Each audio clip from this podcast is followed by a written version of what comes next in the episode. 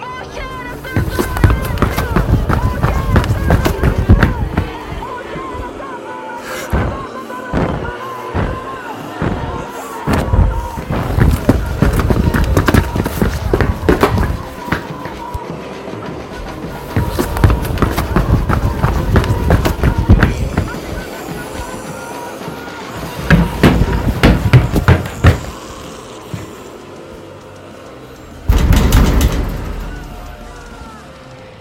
rápido. Esto es Espacio Inseguro.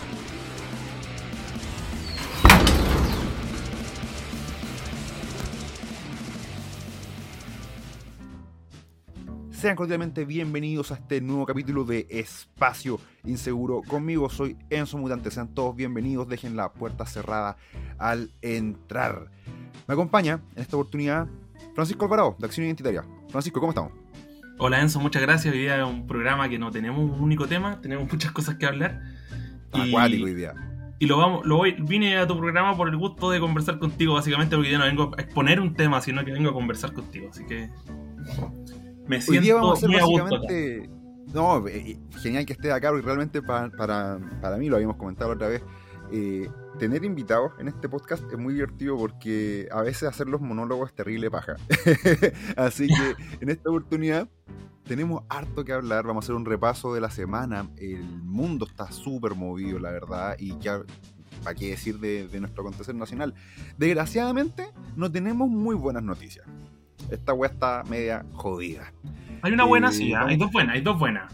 Ya, eso es bueno, eso es bueno. Podemos hacer ahí un, un, equilibrio, porque a veces es necesario. De repente uno se levanta en la mañana y dice, ¿qué, qué chucha va a pasar hoy día, weón? Sí. Uno se, sale a la calle y ve los kioscos, los titulares de los diarios como, puta la weá, weón y como que uno se deprime un poquito, pero después ves ciertas cosas que pasan en la tele y te cae el un rato después. Exactamente, eso es lo que nos queda para estos tiempos tan, tan extraños, estos tiempos donde andamos con bozal en la calle, en estos tiempos donde no eres un hombre libre, sino, sino básicamente accedes de forma voluntaria, por cierto, a ciertas medidas sanitarias, todo esto. El pañal en la boca y todo el cuento. Claro, todas esas weas. En fin, en fin.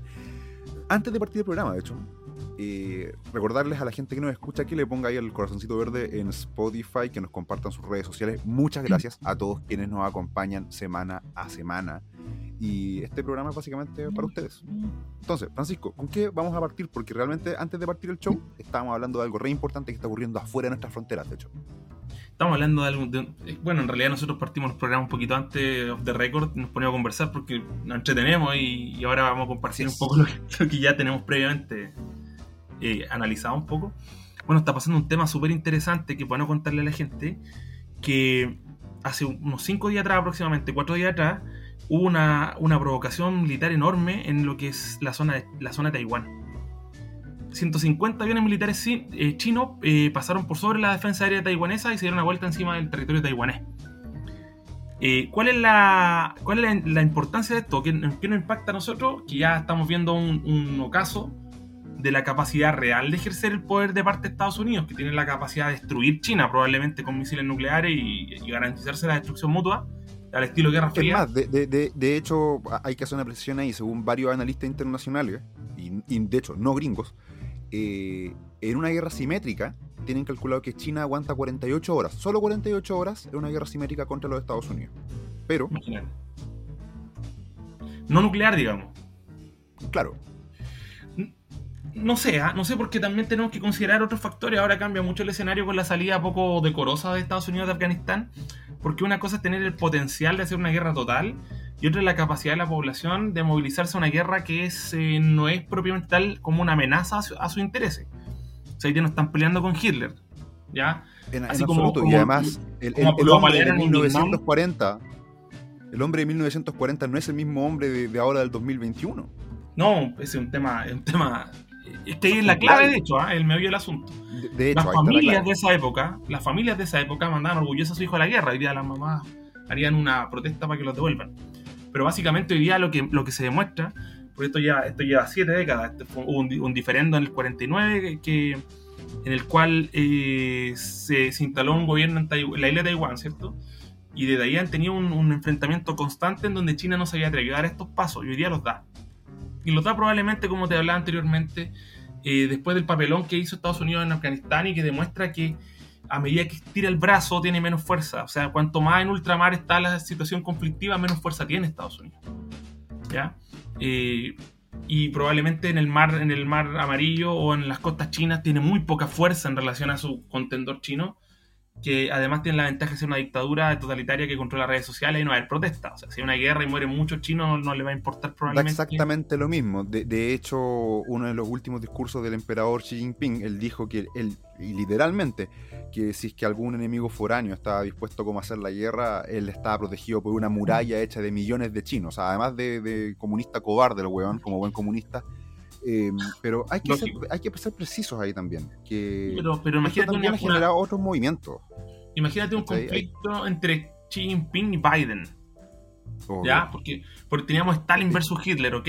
Eran dos tipos que tenían que, que nos gusten o no, cualquiera de ellos, o algunos sí, otros no. Pero eran tipos determinados. O sea, sí era un factor muy determinante en Rusia tener Stalin. De hecho, era mucho más peligroso perder Stalin que perder Moscú. Podrían los alemanes haber tomado Moscú y no pasaba nada y podría darle un, un, infarto a Stalin y se acababa la guerra. O sea, esa, esa relevancia de, tenía. De hecho, de hecho al, al, nivel de que con la muerte de Stalin viene todo, todo un proceso que termina en la, la implosión de la Unión Soviética, más allá del sistema económico, sino ahí que se inicia, ahí se inicia fuerte que lo, e, en, en, efecto. Entonces tenemos a este personaje, a este viejo gaga, que es Joe Biden, que un humorista creo que dijo hace poco que él, él es como el, el presidente electo, o sea, el, presidente no de nombre, pero que no está ahí, una cuestión así. Es un fantasma, una weá así. Es una especie de títere, porque es un, que un mono es, que es, un ahí, Muppet, es un Muppet. Es, muy, muy, parecido a Piñera, bueno, que insuperable Piñera en todo caso, pero. Puta, en fin. Pero la cosa es que hay que estar atentos porque se vienen cosas interesantes a nivel geopolítico y vamos tomando una, una, una, tendencia. Y eso es lo, lo, relevante porque cuando uno tiene una tendencia puede hacer proyecciones. Y la proyección es que Estados Unidos, lamentable o afortunadamente, como quieran verlo, está perdiendo el poder y el mundo eh, unipolar ya se está transformando en bipolar y probablemente va a pasar a ser unipolar desde el otro lado también. Ya la Unión ahora, Europea. O, ahora, ojo. Ahora, ahora ojo hay un, hay un movimiento de placas tectónicas también a nivel eh, geopolítico bien importante. Eh, si bien China está amenazando a Taiwán, Taiwán está llamando a sus aliados, en cierta forma, o los que les van quedando. Y en el último tiempo ha aparecido una determinación que antes no existía por parte de otros países asiáticos, de decirle a China que simplemente no, pues, weón, para tu, para tu huevo. Incluso, por ejemplo, eh, los mismos japoneses han estado pensando seriamente en pasarse por el forro los pantalones el tema del tratado de, no tener capacidad de movilización hacia afuera, o sea, de dejar de tener fuerzas de, de, autodefensa para tener un ejército como lo conocemos, porque ellos también entienden que están bajo peligro. Si Taiwán cae, todo el resto de Asia cae. es así de simple. Es todo, es todo un tema. Ahora, ahora las, personas se están preguntando, ¿y por qué Cresta nos debería interesar? Bueno, usted tiene eh, un auto de la última década, usted tiene refrigeradores, usted tiene computadores, bueno, semiconductores, pues amigo, ¿quién los produce? Taiwán. Y Corea del Sur. A usted le importa mucho. Y Corea del Sur. A usted le debería importar mucho. ¿Y qué pasa que si cae Taiwán y se, se, hace un se genera un conflicto donde se rompen los equilibrios, Corea del Norte bien podría invadir Corea del Sur o China a través de Corea del Norte o con apoyo invadir Corea del Sur y nos quedamos sin nos quedamos sin chip para todo el mundo básicamente. Sin, eh, la humanidad retrocede 20 años. Fácil. Esa, es la relevancia. Fácil. Ahora, si no se un par de bombas nucleares también, o sea. Ahora hay, todo un tema, y de hecho esto cae dentro del terreno de la especulación. ¿Por qué las bombas nucleares están como medias pasadas de moda? Eh, existen, son parte como del, del, arsenal como de quién tiene el palo más grande. Pero una de las armas de destrucción masiva más importantes que hay es como, por ejemplo, ya, yo soy un, un comerciante de armas y te digo, Francisco, mira, tengo un arma tan letal que lo único que tú necesitas es tiempo. Dame 10 años y tú literalmente vas a poder conquistar un país desde adentro sin disparar una bala. ¿La tomáis? No, claro. Toda la, toda la infraestructura completa. De claro. Demoralizas una nación desde adentro, o sea, la destruiste. Yo creo que eh, la guerra cultural en la que estamos viviendo, donde China ha invertido millones y millones y millones de dólares en entrar, por ejemplo, a, a, las universidades de Estados Unidos comprando académicos, comprando directivos, comprando medios de comunicación completos, donde los buenos han podido demoralizar a Estados Unidos de tal forma desde adentro, donde ahora es imposible conseguir a un Estados Unidos que se vaya a la guerra nuevamente como en 1940, yo creo que es el arma de destrucción masiva más brutal. Exactamente. Hoy en día. Entonces, es todo un tema, es todo un, un panorama que yo les da podría decir, programa vayan, entero. vayan aprendiendo chino mandarín, da para un programa entero. Deberíamos hacerlo, de hecho. Deberíamos tener un, programa entero respecto Yo encantado, tenemos varios programas pendientes en todo caso. Y, de hecho, aquí hay un, último dato que obedece más a la rueda económica y que va a generar una presión eh, para China. Eh, muchas eh, industrias se están yendo de China. Ya no lo están viendo con, con buenos ojos. y se están retirando de otros países como Vietnam, por ejemplo, que hace mucho rato ahora el capitalismo. Japón, muchas de sus industrias ya no están en China eh, Corea del Sur también ya no están ensamblando sus cosas en China. Muchos se están yendo. Entonces, está, están acogotando un poco a China, haciendo una suerte como de, pequeña guerra económica. Algunos están viendo a los chinos como enemigos y otros están viéndolo como un neutral donde puede formarse un despelote muy grande. Claro. Y China pasa a ser peligroso, particularmente por el, por el emperador que tiene y por el control. Vitalicio, por cierto. Vitalicio, que cumple con todo, cumple con todo. El politburo soviético era lo mismo o sea, era lo mismo, era una casta, eran los condes y los duques de la realeza que ellos supuestamente odiaban y aborrecían. Se reemplaza por una casta por la nomenclatura, por el la por Politburó, o como tú quieras llamarle, que son un grupo de sátrapas, ¿cierto? Elegido a Deo por sus características, por ser verdadera chumba moral, y los ponen ahí como encargados de para asuntos exteriores de la Unión Soviética. Es lo mismo. ¿ya? Y viven bien y andan en Mercedes-Benz y todo el cuento. Entonces de hecho, eso, eso, es muy divertido. a, los, chinos que tú ves que van para afuera, y, no a estos buenos que ponen un todo en mil ahí en Calle del Paraíso, eh, sino estos, estos chinos turistas que vienen con lucas y que de hecho hay muchos empresarios chinos que han llegado a Chile con... Mira, te voy a dar un, dato interesante. ¿Tú cacháis que estos buenos hacen, o sea, que literalmente mueven el negocio de la prostitución con boleta? ¿Cómo? ¿Sí? ¿Sabes esa cuestión? porque después los buenos deducen, deducen la plata de las putas de las empresas. Es, parte de un costo operativo. O los buenos son, amoralmente súper inteligentes. Y por otro lado, y, de hecho, por eso mismo ejemplo quería llegar hasta acá, los tipos son muy listos. Yo te mencionaba este tema como de, esta arma de destrucción masiva que es la demoralización del individuo. Ellos son los que más promueven eh, los antivalores del feminismo, de estos activismos trans, eh, las divisiones raciales y todo lo demás. Eh, pero ellos puertas adentro, por ejemplo, ellos están en una campaña full nacionalista, full del hombre masculino, el hombre que va al ejército, el hombre que hace ejercicio. Están full en esa parapo. Tal cual. Inteligente. Inteligente. Debilitar a tu enemigo y fortalecerse ellos desde adentro. Se los aplaudo. Ahí debo decírselo. Bien jugado, comunistas de mierda. Bien jugado. Que defenderse. Porque no hay que esto, no, esto nos lleva, esto nos lleva a otro tema. Hombre, así que no nos queda Exactamente. No nos queda ahora. Es, es, es así. Eso es el lo internacional que tenemos para hoy, porque realmente, como bien Tenemos muchos palos que pegar en Chile. Hay harto, hay harto que hacer acá, hay harto que hacer, hay harto que ver. Y vamos a partir con una noticia puta, bien penca, bien, bien penca. Eh, falleció el pasado domingo. Este, o sea, primero que fue una pareja, fue un matrimonio que fueron atacados en Carahue. Fue un ataque incendiario por parte de estos terroristas de mierda que tenemos ahí en el, sur y que al parecer, no sé, no sé Francisco, tendrán superpoderes o algo así que nadie los quiere tocar. Son dos, mira, lo que pasó, lo que tú comentas, son dos ancianos, dos viejitos, eh, que vivían en, el sector de la vía araucaria, de la comuna de Carahue, y básicamente fueron atacados por, como llaman ellos, encapuchados, que en realidad el que tengan o no capucha no es relevante para estos efectos, sino que básicamente llamarlo terroristas, que el móvil. Son terroristas. Eh, no, si usan capucha no, no, es relevante, hablan como que fueran, estuvieran tirando piedras en la calle, ¿no? Fueron y los quemaron vivos, básicamente, ¿ya? Y quedaron con una herida muy grave y en, la cual la señora se volvió a buscar a don Hernán para poder sacarlo de la casa porque era una persona también adulto mayor y ella terminó con grave herida, estaban internados ambos en el hospital de Temuco y don Hernán falleció hace un par de días. Don Hernán Allende, con el 40% de su cuerpo quemado a manos de unos terroristas, porque no tienen otro nombre no tienen otro nombre. Así que como bien dice Francisco, los periodistas de mierda son unos mercenarios. es que son tantos casos hoy día, hoy día son tantos casos de terrorismo. Eh, mira, le, ha afectado, obviamente por un tema de cercanía taxonómica, inclusive algunos me afectan más que otros. Porque, por ejemplo, le quemaron, les quemaron a estos abuelitos vivos, donde uno muere, pero también le quemaron una moto unos zorrones que iban a, competir, que tampoco eso, eso pasó hoy día. Eso pasó hoy día. Igual me compadezco un poco de ellos, pero también son, parte de una elite que se, que se dedicó a puro huevear, a puro zorronear y que es muy responsable de todo lo que de la decadencia del país. Por tanto, me duele menos que quemen un par de abuelos, siendo bien objetivo. Pero tampoco, tampoco es algo que, que, debiéramos dejar pasar por alto. Le disparan a los camioneros, queman gente viva, queman maquinaria, eh, y un tema súper relevante que ha pasado muy piola, queman todas las representaciones del Estado en terreno y que le sirve a la misma gente. O sea, queman postas, queman colegios donde van los mismos niños mapuche. Recordemos que la Araucanía eh, es, una, una, común, es una, una, región que constantemente vota a la derecha. El mapuche es, comunista. ¿Ya? El mapuche promedio no es comunista. El mapuche promedio, un gallo trabajador, ¿cierto?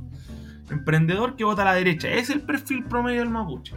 ¿ya? Es, más, de, hecho, cabe recordar que si bien aquí no somos muy fanáticos de, ese hombre, del hombre de las gafas oscuras, como le digo yo, el hombre fue, eh, fue, nombrado Futalonco de Araucanía en su momento, el lonco de todos los loncos.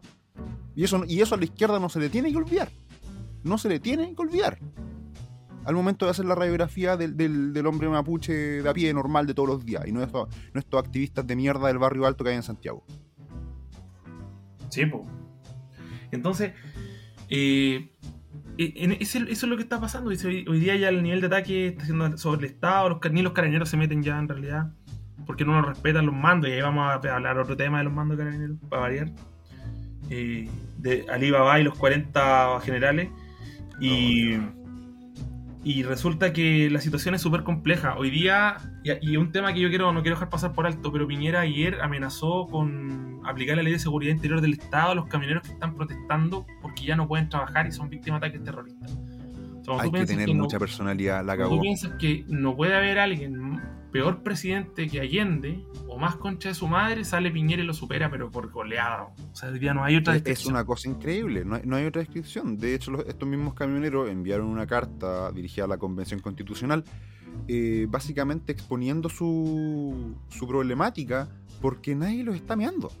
Nadie los está meando. De hecho, y cito, dice. Eh, ellos hablan del riesgo por los grupos organizados de la Araucanía y provincia de Arauco. O sea, e, ellos ya ellos tienen el problema más que identificado. Estamos hablando de, una región de nuestro país que va a quedar desabastecida. Chile es un país que se mueve con camiones. Exactamente. Eso es un hecho. Eso es un hecho. Y, quien diga que no y que crea estas fantasías de los trenes, weón, así, puta, sorry, esa no es la realidad. Menos, con, menos con el estado de nuestra economía. No, para nada. Eh, eh, hace otro, en otro tiempo atrás, en bola. Ahora, las weas. Sean realistas.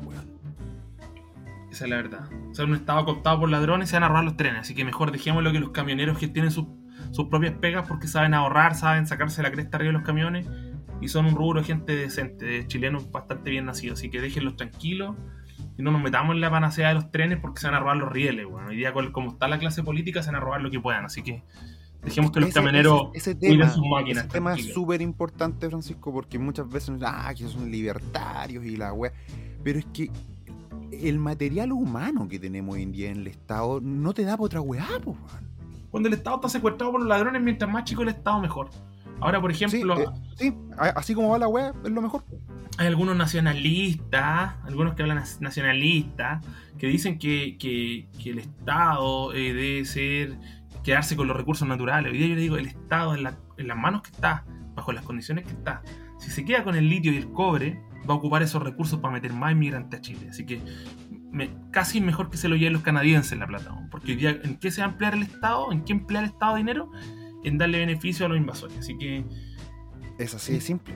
Hasta que no se recupere el Estado, que no que el Estado sea chico y ocupe y los impuestos sean bajos y la gente por lo menos pueda emprender y cumplir sus sueños. Un Estado eficiente, un Estado eficiente. Si no, no se pide mucho tampoco esta wea. Si no, no, no estamos pidiendo que caiga maná del cielo. Estamos pidiendo que efectivamente dejemos de tener una burocracia elefantiásica, porque eh, no sé si te ha tocado, Francisco, de repente ir a la, al registro civil, que es como el niño símbolo de, de las weas malas. Y tú vas a sacar un papel y la misma señora que ha estado ahí por miles de años te mira, se va a hacer un café, se devuelve, no te... Tú, mencionaste, tú mencionaste las weas malas, yo te puedo mencionar una wea peor. La autoridad fiscalizadora, donde los que tenemos armas de fuego tenemos que ir a, a poner la cara y que nos traten como delincuentes para poder comprar munición o comprar otra arma. Esa es una weá peor, porque dan al arbitrio de lo que se le ocurra. O sea, si el registro civil es penca, imagínate esa otra weá. Pero. bueno, es el Estado de Chile. Igual los aranceles los tienen claritos, los que tú tienes que pagar, obviamente. O sea, cuando te pegan el sablazo con algún impuesto, eso ahí, le fluye como el aloncón le fluye el español para pedir más plata. a los de la autoridad fiscalizadora le, fluye su pega para pedirte que pague X o tal o cual impuesto. Así que en realidad está es un parásito. Sin ir más lejos, el tema, por ejemplo, el impuesto a los combustibles. El señor Boric, candidato presidencial, ahí eh, no, el impuesto se queda. Porque ese impuesto eh, promueve las políticas de combustibles verdes. Andan viendo si... Lo que pasa es que quieren seguir robando, si es el punto. Y como nos quieren robar también los fondos de pensiones, que lo que queda adentro no es poco, es mucho. Y ahí quieren pegar el manotazo, y lo han dicho en reiteradas ocasiones. Yanna Roboste también dijo eso, la de los 600 millones de dólares perdidos. Eh, 600 millones de dólares, Calculábamos con un amigo el otro día que son más o menos dos contenedores con billetes de 100 dólares. Escalita de plata.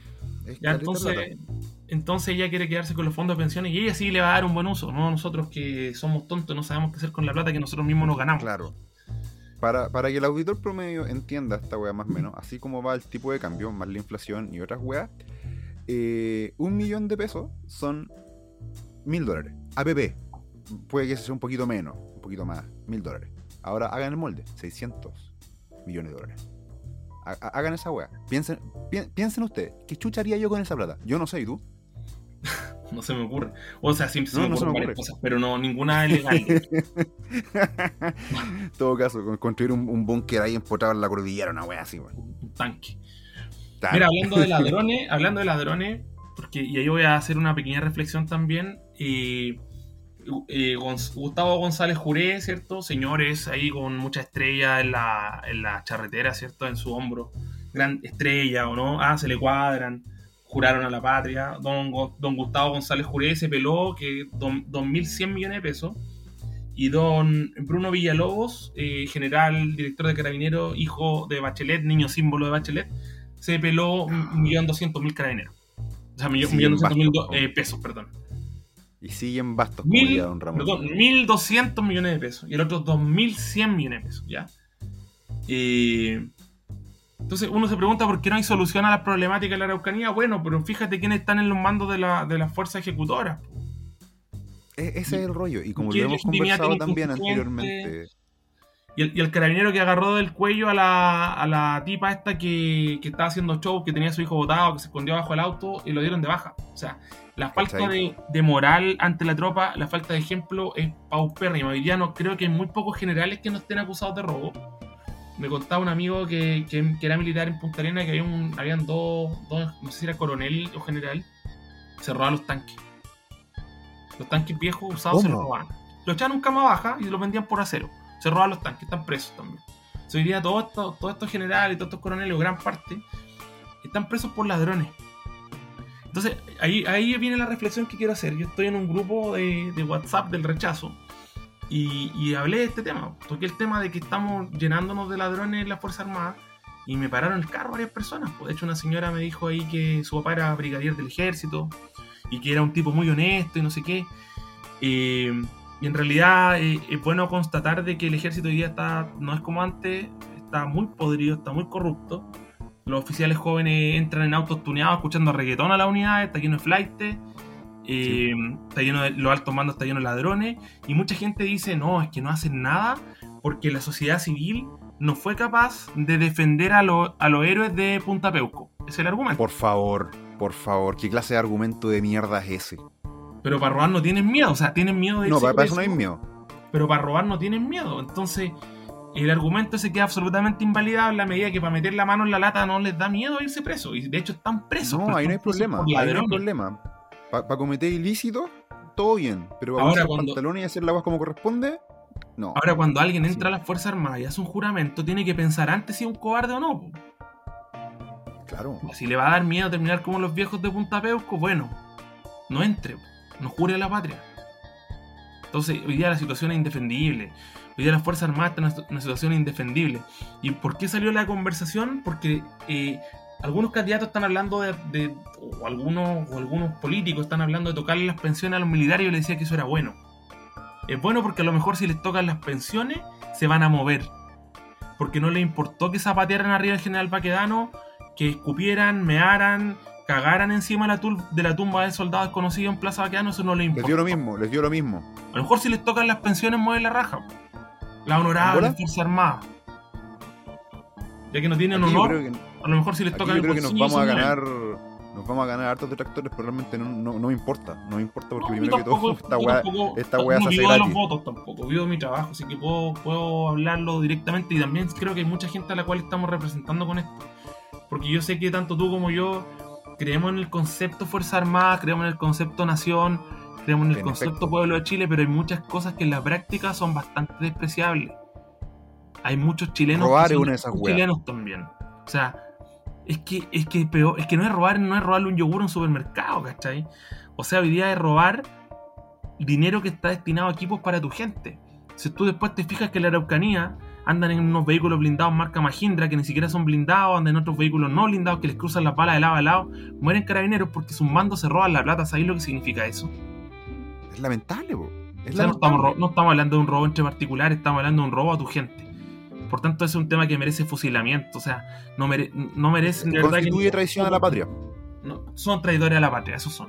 Con- Constituye traición a la patria y eso se, se paga con, con la vida. En- Entonces, como tú bien expusiste, estos hueones, claro, para ponerse los pantalones y ponerle coto a los terroristas del sur, a los hueones que, que dejan la cagada en los centros de nuestras ciudades todos los fines de semana, para esos hueones no hay miedo, la weá. Pero para robar, no hay miedo. Puta, ¿cómo, cómo No, es la para entonces, po? ¿Cómo es la cosa? No, es, es- es, eh, molesta, da rabia la weá, ¿cierto? Da rabia, y da, dan rabia a los hueones que creen que uno no, es que este no es nacionalista ni es patriota porque está hablando mal de las Fuerzas Armadas.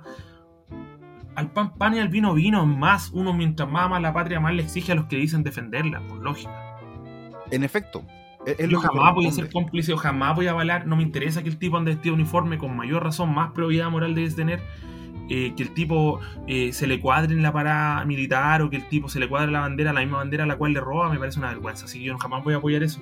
Y en realidad estamos llenos de... de- Hoy día hay una selección natural, o artificial, perdón, donde los castrados, los cobardes y los corruptos van ascendiendo en las filas de las Fuerzas Armadas. Y eso tiene origen en los políticos. Porque los políticos lo que están haciendo es seleccionar a los tipos más controlables, más manejables y que tienen menos capacidad de pegarle a la mesa. Entonces, ¿quiénes van llegando? La mierda llega arriba, los ladrones. ¿Por qué? Porque después los que hubo se sientan en la mesa y se tienen yaquitas mutuamente y se, se cuidan la espalda.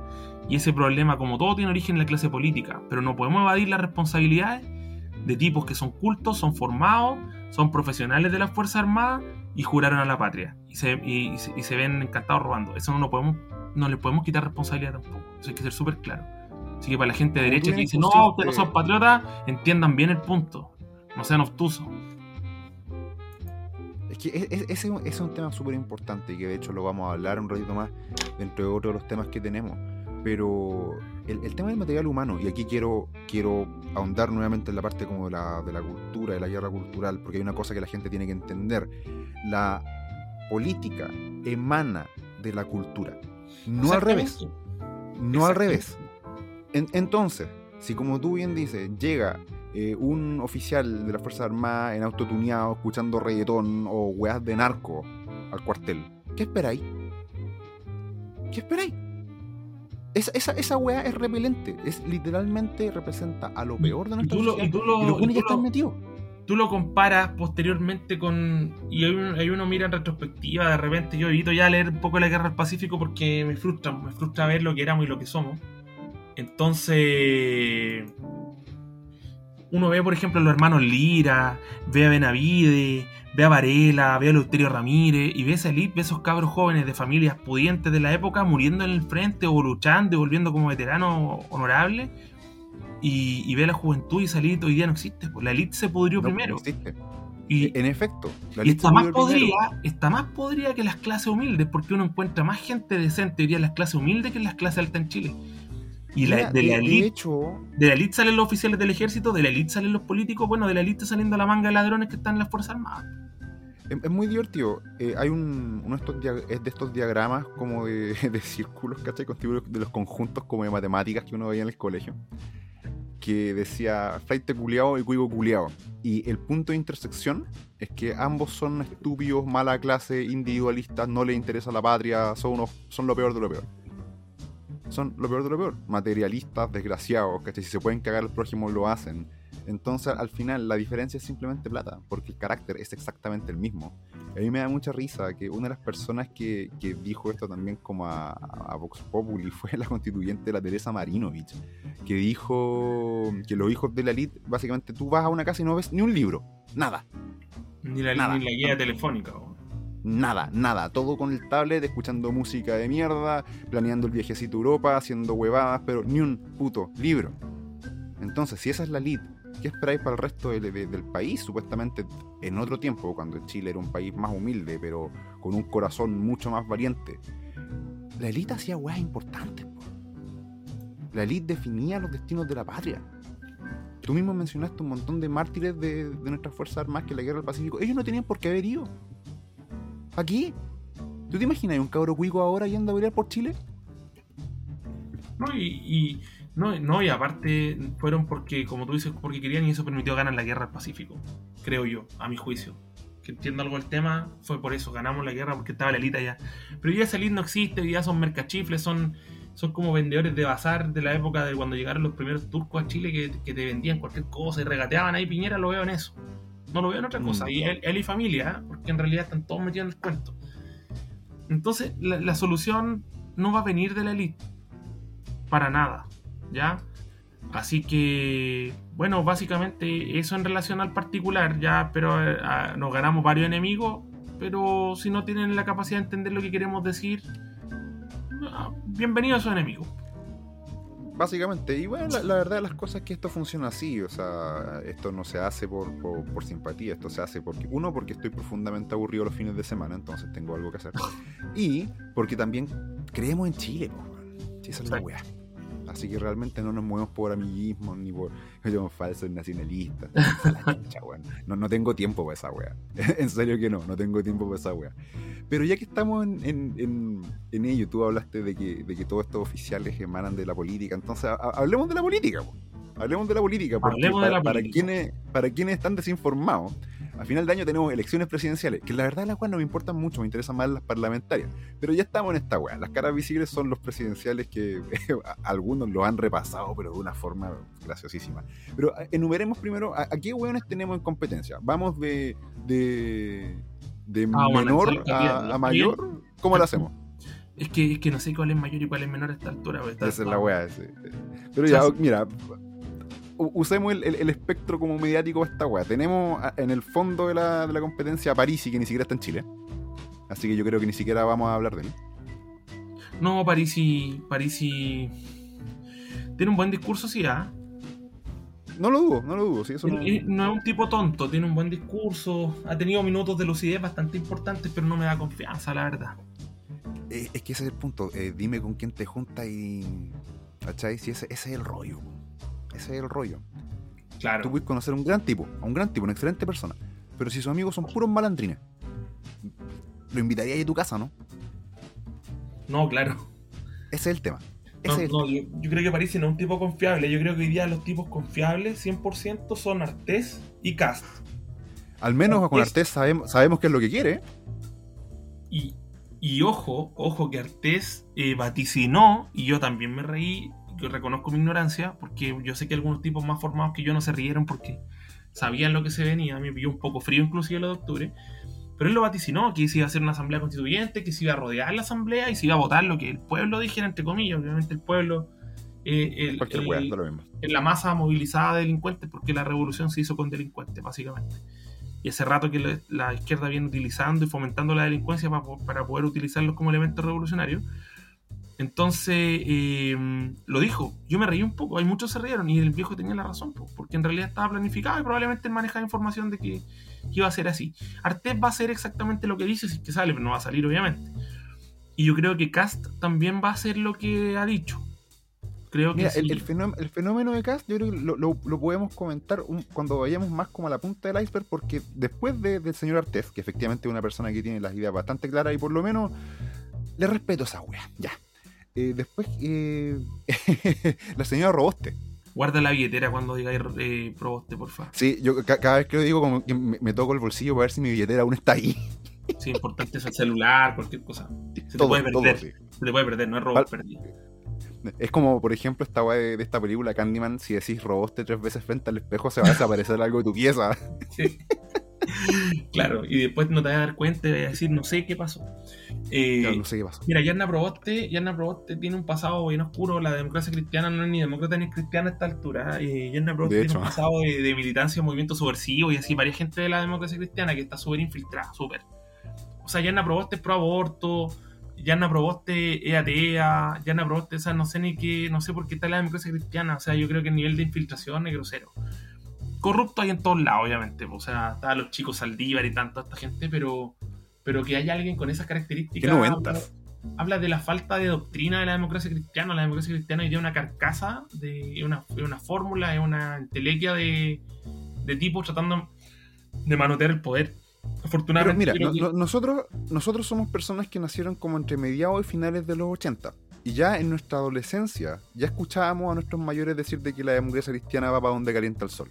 Ya en ese entonces, siendo que Chile en ese momento era un país un poquitito más decente de lo que es hoy. Imagínate. Sí, pues. Exactamente. Pero no va a salir afortunadamente, yo creo. Dios te escucha. Yo no creo que no va a salir. Después de la señora Roboste, tenemos, bueno, al que partió como caballo inglés y ahora está como burro carretonero, Sichel. Sichel, po. Sichel. Sichel. yo creo que no le falta ningún partido. Yo creo que ha pasado por todos los partidos. Ha contado que, era pobre, ha contado que era clase media, ha contado la historia del emprendedor, ha sido bachelerista, ahora es el representante de la derecha. Lo están apoyando super, lo están apoyando mucho los grupos económicos y eso habla otra vez más de, eh, de forma manifiesta del nivel de estupidización, el nivel de ignorancia política que tienen los grandes empresarios que pueden ser tipos muy capos por los negocios, pueden ser balazos por los negocios, pero, pero no pueden leer el panorama cultural en el que estamos. No, lo, leen, están, fuera, están, fuera, de onda, weón. No, entonces ellos quieren, quieren, alargar un poco más la agonía para seguir sacando plata e irse, no sé, no sé qué pensarán. Pero pero no, o sea, créeme que créeme que hoy día Sichel está desinflado porque el país se ha polarizado. ¿Ya? Yo creo que es muy probable que dentro de los ganadores sea Boric o sea Cast. Es muy probable. De hecho, ahí pasamos a la, siguiente, a, los siguientes dos personajes. Tenemos a Cast en segundo lugar según la encuesta y Boric que en este momento vendría siendo... son, son, total, son totalmente personajes totalmente opuestos. O sea, de hecho, uno son abogados, creo, pero uno, uno no, ha, no ha podido ni siquiera sacar su, su, título. De, de hecho, no tiene su título todavía el weón. Cast lo sacó, ¿cierto? A Marco Enrique no lo nombremos porque en realidad. Eh, da lo mismo, es irrelevante en el gran contexto. Es un tipo irrelevante, un charlatán. Pero volvámonos a los que, a los que pesan. Antes que se nos acabe el programa, vámonos a los que pesan y, vámonos al, a, a Cast y a Boric. Son, son las antípodas, o sea, hay un tipo que lo tiene muy claro, él tiene los temas muy claros, que se ha paseado por los, por los debates y pide debates porque le va muy bien en los debates. O sea, yo creo que mientras más, más debate haga Cast con los, con los pseudo contendores con los paquetes que que tiene enfrente, mejor le va a ir. Y Boris, es que más habla, más, más muestra. Mira, hay, hay dos temas súper puntuales. Tenemos el, caso de Castro. ¿Tú crees que ese cuando va a los debates gana sin hacer nada? Como que realmente, y no lo digo porque, oh, qué bien lo hace, es porque realmente la competencia vale callampa. Es muy mala, en verdad. Eh, eh, eh, yo, estas van a ser una de las elecciones más lamentables que hemos tenido en caleta de tiempo. Y el caso de Boric, eh, cómo, esta semana lo han ido repasando todos.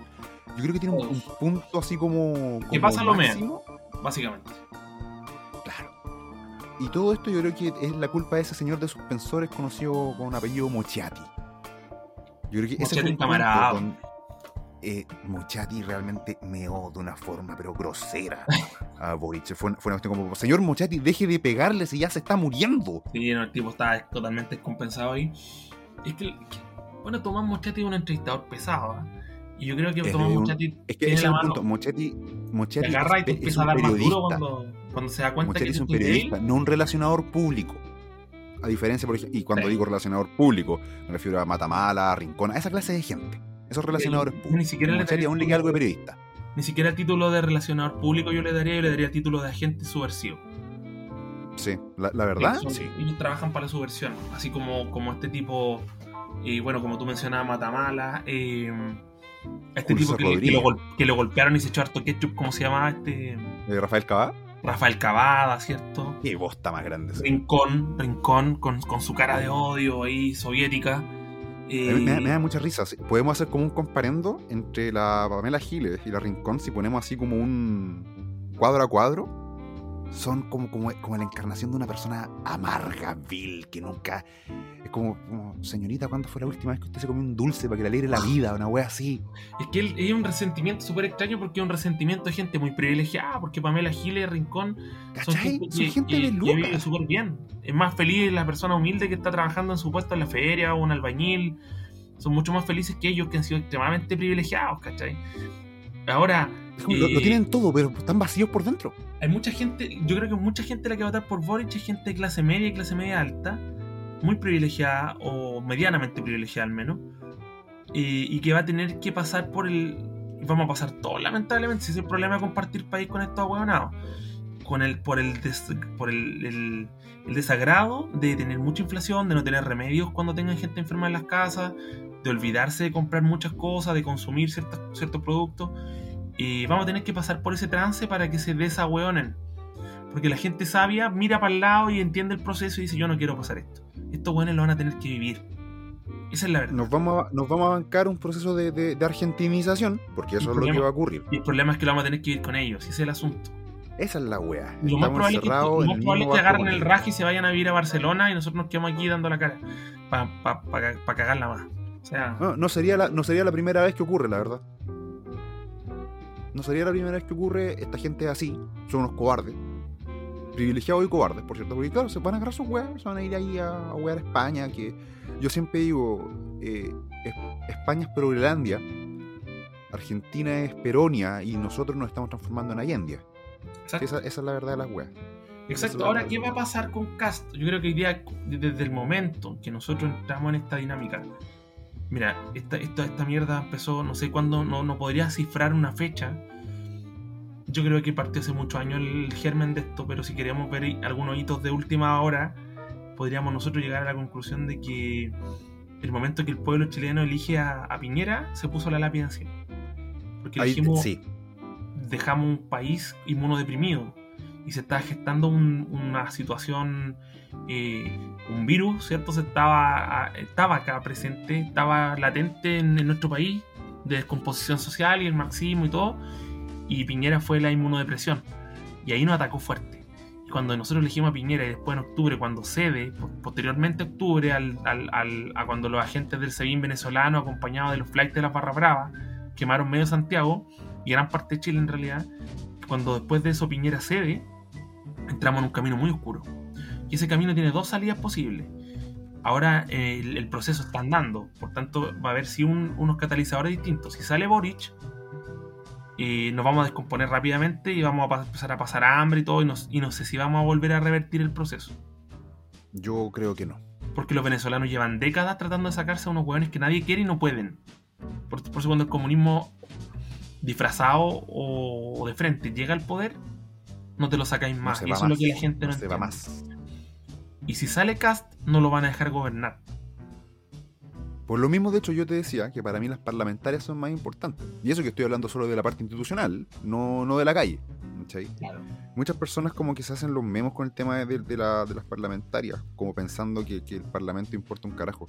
Pero cada vez que un presidente tira un proyecto, estamos viviendo una suerte como de, de parlamentarismo muy similar a lo que ya vivió Chile en el pasado. Cuando tuvimos el tema de la cuestión social esto es súper viejo, esto es historia. Pero si bien la historia no se repite, rima. Y la gente no entiende esa weá. Es que la gente cree que, mira, la, política son procesos que no son reversibles a corto plazo. Entonces la gente cree que hay una probadita. Tú le puedes pegar una probadita a una mermelada y decir si te gusta o no. ¿Ya? Pero no le podéis pegar una probadita a, una cuchara con metales pesados o con veneno, no podéis. Entonces esta probadita va a costar caro la probadita de veamos qué pasa, porque mucha gente dice, no, si yo te apruebo porque todos los cambios son para bien. Ya, bueno, no, no son para bien. Y si salen mal, vamos a votar en un plebiscito de salida. Capaz que no haya ni plebiscito de salida. Así como va Francisco, yo creo que nos van a cagar con esa web. Entonces este asunto es que no, las probaditas no sirven en estos temas así de políticos. Son procesos mucho más profundos y mucho más largos tiene que hacerse un trabajo de fondo, cultural, para poder revertir un proceso. Eso es súper importante. súper avanzado. Eso es súper importante y, no, y, no, y yo por lo menos desde esta vereda que es mi podcast jamás voy a dejar de decirlo. Estamos en una guerra cultural donde la izquierda ha ganado todo lo que ha podido ganar porque su trabajo ha sido orgánico, ha sido un trabajo de relojería, ha sido un trabajo donde mientras la derecha está ahí vanagloriándose de sus números macroeconómicos. Bueno, puta, aquí llegaron una tropa de culiados y nos quemaron el país. Bueno, si partieron de la hipótesis de conflicto de que el comunismo no existe. Ahí tú te das cuenta. Partiendo de eso. Como ganarle al cáncer si tú constatas que no tienes cáncer. Y que es un resfrío. No le puedes ganar al cáncer si, tú, si, el cáncer crece y tú dices que no, no hay, lo niega. Bueno, la tesis de Francis Fukuyama se acabó la historia y todo el cuento. Se la tragaron entera a la derecha chilena. Se la tragaron entera y, Fukuyama es un buen que tú eh, Fukuyama y de ahí son para cositas, mí es un, son cositas, son Joaquín Lavín. Ah, tiran, tiran un dron, tiran nieve, pura weá. Pero el trabajo cultural se dejó de lado. Se dejó de lado. Y, por, y por eso, por eso tenemos por eso tenemos pendejos que hoy en día consumen un consumen basura y, no me refiero solo a drogas cultural y químicamente consumen basura, son buenos eh, demoralizados, destruidos, amorales, que se mueven por impulsos netamente, se mueven por, por compulsiones, son como animalitos. ¿Cómo puedes construir nación con eso? No se puede. ¿Cómo? Dime, dime, no, se, puede. la, izquierda literalmente mató a la juventud. Esa, es la wea. La izquierda mató a la juventud. Y la, derecha, no hizo absolutamente nada por ello. Y hay, una, y hay un tema que es muy fácil juzgar a toro pasado. O sea, después de la guerra todos son generales, pero una tremenda oportunidad por el gobierno de Pinochet de haber hecho algo y lo que hizo fue chacarillas, que fue que iba el pollo fuente con una antorcha, una ridiculez. Una ridiculez. Una pantomima de, una puesta en escena vacía, ¿cierto? Y, las Fuerzas Armadas se dedicaron a pegar patadas en la raja, a, tirar el pelo, a cortar, a cortarle los pantalones a los jóvenes y bueno, se ganaron la enemistad de toda la, de toda la población juvenil. Hoy hay mucha gente que vota a la izquierda porque le pegaron una patada en la raja a los milicos en, los años 80. Es, básicamente eso. De hecho, mira, hay un. Aquí me, voy a ir a un tema nada que ver, pero hay un documental súper bueno, súper, súper bueno, sobre todo para los que les gusta el, metal y para los que les gusta el metal chileno. Em, se entrevista en una parte al vocalista Antonio de Betrayed, una banda súper emblemática de trash de aquí de Valparaíso, y el loco contaba que a él no le interesaba la política, no estaba ni ahí con la política en los 80, la única cosa que el loco quería era tocar metal, hacer música ruidosa y estudiante, que era lo que le gustaba. Y que por esa weá muchas veces eh, se, ganaron una paliza por parte de los pacos, porque los pacos pensaban que eran comunistas porque andaban con pelo largo, con polda satánica y weá así. ¿Tú cachai cómo marcáis generacionalmente un montón de cabros con esa weá? Exacto. Es, es, puta, es como, weón, la tuviste ahí, la tuviste ahí. ¿Qué hiciste? Las cagaste. Tenía ahí una pura pega, Pinocho, una pura pega. Las cagaste. El trabajo cultural no se hizo. El trabajo cultural no se hizo. Y, por eso estamos donde estamos. Y la izquierda sigue haciéndolo, así que vuelta atrás, difícil, por lo pronto. Está, está complejo, está complejo. De repente uno se encuentra con ciertas decepciones, con gente joven que tiene la cabeza sobre los hombros y está bien, ¿cachai? Claro, Pero con pero no podemos, eh, una golondrina no hace la primavera, como se dice. No está todo perdido, pero está todo por hacer. No está todo perdido, eh, exactamente, hay, mucho, mucho que hacer. Entonces, pero bueno, dentro de, este espacio tan pesimista que, ha terminado, nos vamos con algo por lo menos divertido, dentro de lo que puede ser. alegría. Sí. Mira, la, verdad, la weá, eh, mucho, he visto harto canal en YouTube, harto comentarista rajando vestidos diciendo que no, que estoy impresentable. Nosotros no somos como ellos, no nos alegramos. Pero ¿sabéis qué? No, yo sí me alegro. No, yo también me alegro. Yo sí me alegro. Yo sí me alegro que a la, tía Pikachu la, hayan puteado para arriba y para abajo. Lo que pasa es que, bueno, y le sacó barata. Si yo, o sea, si tú comparas lo que, lo, que, vieron familias, las familias de Plaza Baquedano, que tienen estos orcos haciéndoles tira todo, todos los viernes, lo comparáis con que le pegaron un par de puteadas a esta vieja especata minuta. O sea, se, se lo merece, Se lo merece porque ella ayudó a crear este monstruo. Y, y esto es, bueno, ella de ser una tipa muy ignorante, es evidente que lo es un poco resentida, malintencionada, la utilizaron también, así como, como o utilizaron o participó este, este chiflado que le, el pelado va que, que un enfermo. mental y físico. Eh, exactamente. De, hecho, a mí me encanta el pelado Bade porque representa todo, todo lo que está mal. El, está, bien que, está bien que sea. Me parece muy bien. El, pelado Bade es como, es, como un es como un reflejo de las almas de estos hueones. Una wea podrida, fea, así. Es la encarnación. Mentiroso. Puta, eh, creo que era como las weas como compañero, super mirador en menos, estafador. Bueno, él, él aprueba encarnado. Eso, es el aprueba encarnado. Pero, pero esta vieja que putearon se lo merece. Y, y, bueno que vayan entendiendo. Yo dudo que alguien vea espacio inseguro. Yo creo que ya, ya si hubiera a un zurdo escuchando, se fue corriendo con urticaria. Pero supongamos que se quedó uno con sinceridad intelectual que entienda que los procesos revolucionarios terminan siempre así. Ya, la, guillotina en Francia terminó guillotinando a los mismos a los mismos revolucionarios, porque no eran lo suficientemente revolucionarios. En las purgas de Stalin habían unos tipos que se dedicaron a matar, a matar eh, rusos blancos, a matar cristianos, y después los terminó Stalin matando en las purgas. O sea, funcionan así los procesos revolucionarios. Y probablemente, eh, si este proceso triunfa, que así que esperemos que así no sea, los del PCAP van a terminar matando a Boric. Eso yo creo que está. exactamente. Ah, de hecho, eh, hay una cuestión que dice eh, Alexis López que encuentro que es súper decidor. Dense cuenta cada vez que salgan a, la ciudad, lean los rayados. Lean los rayados, lean las paredes. Las paredes hablan, weones. Las paredes hablan, dense cuenta de esa weá.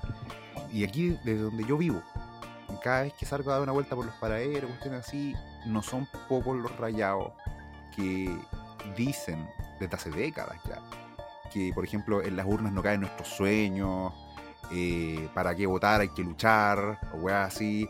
Primero el mensaje es difuso, y después cuando empezáis a encontrar con weas concretas, onda, como Boric amarillo culiao, eso te dice algo, ¿no? Es que el límite de los procesos revolucionarios se va corriendo más, cada vez más hacia el extremo y es como los procesos sectarios.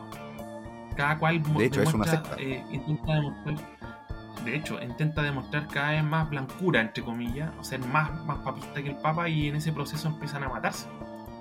De hecho, la guerra civil española la, pierden en gran parte por eso, porque se estaban matando comunistas con anarquistas. ¿Ya? Así es. Y mientras, mientras, había una unidad de mando en el lado en el lado nacional, y Franco terminó ganando la guerra. En resumen. Entonces ellos tienen que ir entendiendo que el proceso se les viene así. Obviamente la gente normal van a hacerlo, vamos o van a ser los primeros. Y después se van a pasar, empezar a pasar cuenta entre ellos. Entonces viene un futuro bien complejo para Chile.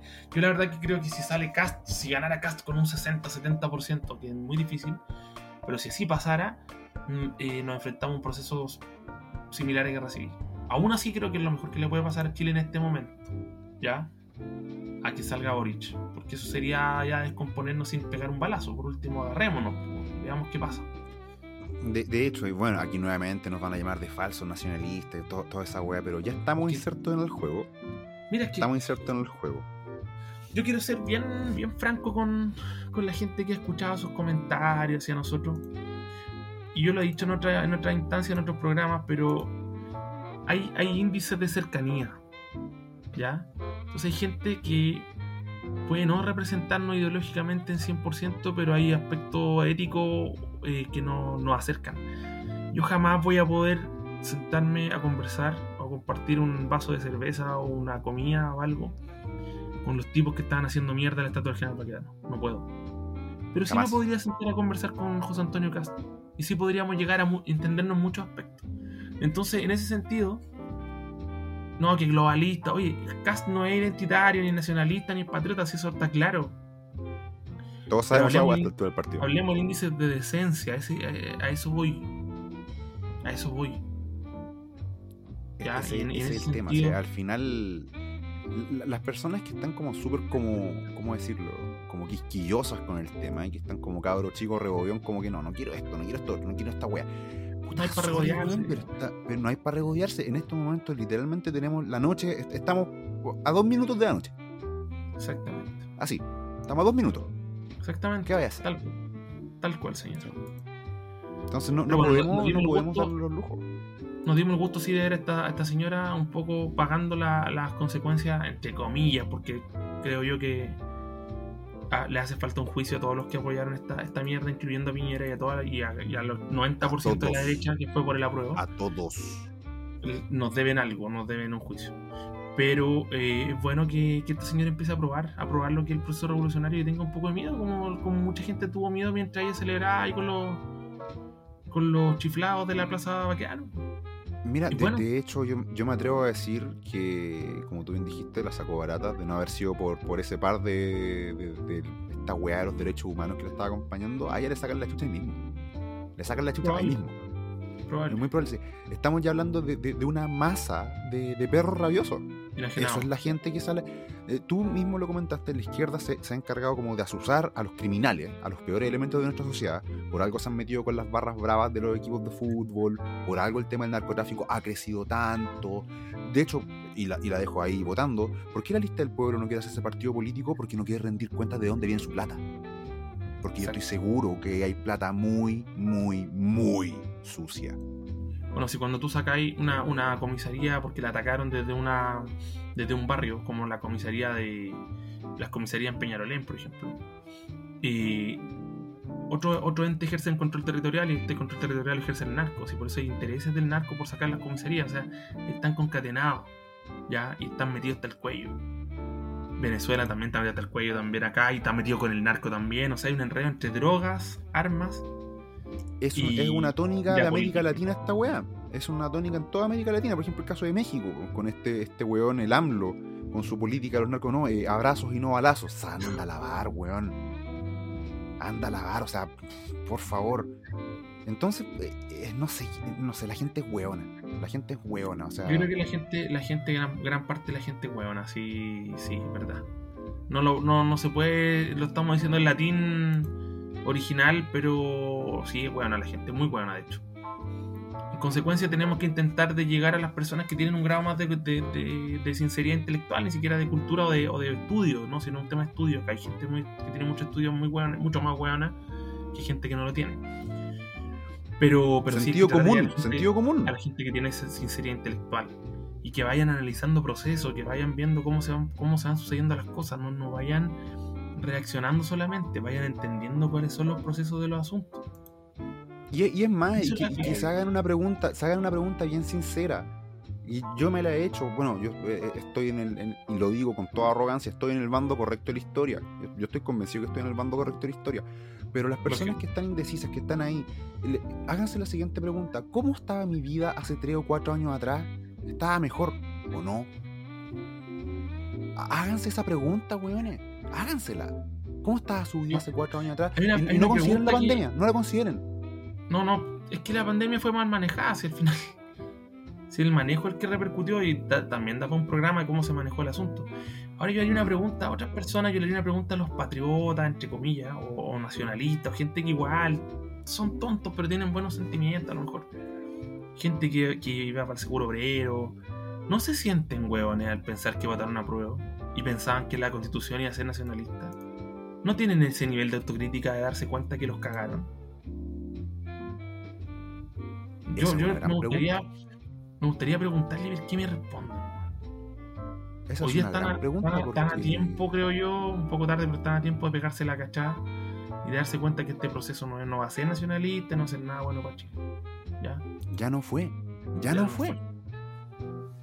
Entonces yo creo que eso, eso, es, eso es una pregunta que, que me gustaría hacerle. Mantengámonos nosotros nuestra postura, eso es lo importante también. O sea, evidentemente somos del rechazo y, y, y el tiempo nos ha dado la razón. Sin duda alguna. Sin duda alguna. Por eso te digo, estamos en el lado correcto de la historia. Y yo no, no, no lo dudo, en absoluto. Entonces, por lo mismo, eh, háganse estas preguntas, háganse, hagan esta autocrítica y conversenlo con su gente también. conversar estas weas eh, con la gente de confianza, con la familia, es re importante, es súper, súper importante. Porque en la medida que nos cerremos nosotros, en la medida que dejemos de escuchar ciertas voces, ellos están ganando. Y la verdad es que, bueno, todos sabemos qué es lo que ocurre cuando ellos ganan. Los cubanos lo saben súper bien, los venezolanos lo saben súper bien, los polacos lo supieron súper bien por 50 años. No, es que eso no era el comunismo, era otra cosa. Pero todos esos ejemplos no eran el comunismo. Ah, y, seguramente ahora en, nuestra pequeña aldea al final del mundo conocida como Chile va a funcionar. Si la weá no funcionó en un país rico como Rusia, con, la media extensión territorial cuando no funcione, no, es que eso no era el comunismo tampoco. No, si es, es un discurso eterno. El comunismo, se, el comunismo se cura pasándola mal. Básicamente. Así es. Si no se entiende, si no se entiende antes, la hueonera se cura así. Listo. Sí, es eso. Y, bueno, quizás a Chile sí le hace falta pasarlo un poquito mal. Pero bueno, en eso estamos. En eso estamos. Dicho eso, aprovecho de decir de inmediato, señores, que eh, bueno, la próxima semana vamos a estar con algún otro tópico de interés. Puede que esté, bueno, yo voy a estar sí o sí. No sé quién, no sé quién diablos me va a acompañar la próxima semana, pero Espacio Inseguro continúa. Por lo mismo, les recuerdo que le den el, el corazoncito verde a Spotify, compartan este programa ahí en Facebook, en Instagram, ahí, weón, peleense con la polola porque escuchan esta manga de fachos curiados hablando weá, weón. Pero si, su, les digo esta pura weá, si su polola les da color por escuchar Espacio Inseguro, terminen con ella. No vale la pena, porque va a ser un cacho para siempre. Ese es mi consejo. Una buena prueba. ¿ah? Hoy vamos a escuchar Espacio Inseguro en nuestra primera cita. Claro, si, la chica, si la chica dice que no, es un mutante es un chiflado pero simpático y dice, weá, ahí eh, bastante se suba, o si sus invitados son amenos y también tienen razón, bacán, le damos y continuamos. Pero si se pone huevona, ya sabes, pa' afuera, pa' afuera. Eso ha sido el programa de hoy. Francisco, muchas gracias por estar aquí conmigo. Muchas gracias, Tienzo. Así que eso ha sido. Dejen la puerta cerrada al salir. Cuídense. Hasta la siguiente. Adiós.